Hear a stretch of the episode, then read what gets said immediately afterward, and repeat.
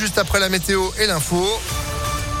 Et l'actu de ce jeudi, Sandrine Ollier, bonjour. Bonjour Phil, bonjour à tous. À la une, plus de produits locaux et plus de place pour circuler.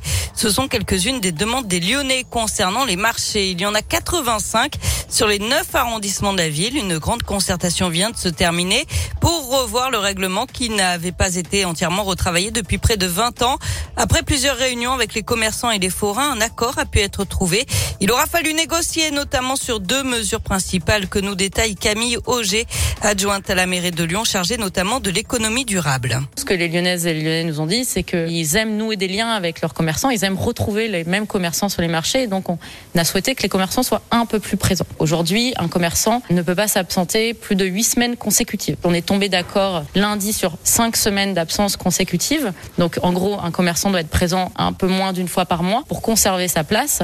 L'autre point, c'est la question des barnums. Pourquoi on souhaite interdire les barnums? Euh, Tout simplement parce que c'est des pieds qui sont au milieu des allées. Ça entrave plutôt la circulation. Donc on est tombé d'accord sur euh, mise en conformité au 1er janvier 2025 euh, pour remplacer vers des parasols.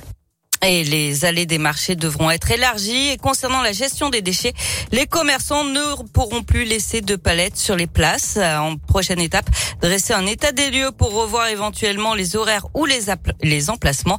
Un travail qui va s'étaler sur plusieurs années. Dans l'actualité également, pas de nouveaux radars dans la ville de Lyon, en tout cas pas tout de suite. Dans un communiqué, la préfecture rappelle que les radars n'ont pas vocation à être installés dans les zones à 30 km heure.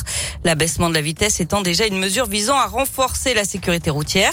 Pour autant, des expérimentations sont actuellement menées pour des radars urbains dans plusieurs agglomérations de France. Et si les résultats sont satisfaisants, ils pourraient être déployés sur des axes jugés accidentogènes dans Lyon.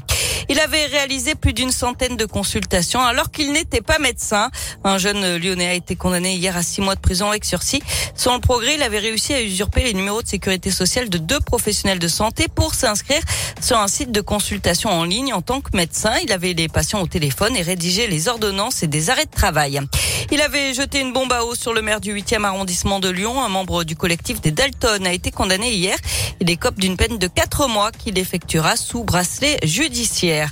Et puis le soulagement à Lyon, l'adolescent de 16 ans porté disparu depuis lundi soir dans le 8e arrondissement a finalement été retrouvé. Les policiers ont donc levé l'appel à témoins. On passe au sport avec du basket et l'Asvel désormais seul en tête du championnat. Les Villeurbanais ont battu hier soir Gravelines Dunkerque 96 à 86. Et puis en foot, le Real Madrid en finale de la Ligue des Champions. Les Espagnols ont renversé la vapeur face à Manchester City. Victoire 3 à 1 après prolongation grâce à Karim Benzema qui a marqué le penalty victorieux. À suivre ce soir les demi-finales retour de la Ligue Europa Conférence. Marseille accueille Feyenoord. Les Hollandais l'avait emporté 3 buts à 2 à l'aller. Merci beaucoup Sandrine. L'actu continue sur impactfm.fr. Vous êtes de retour à 9h. À tout à l'heure. 8h34, bienvenue.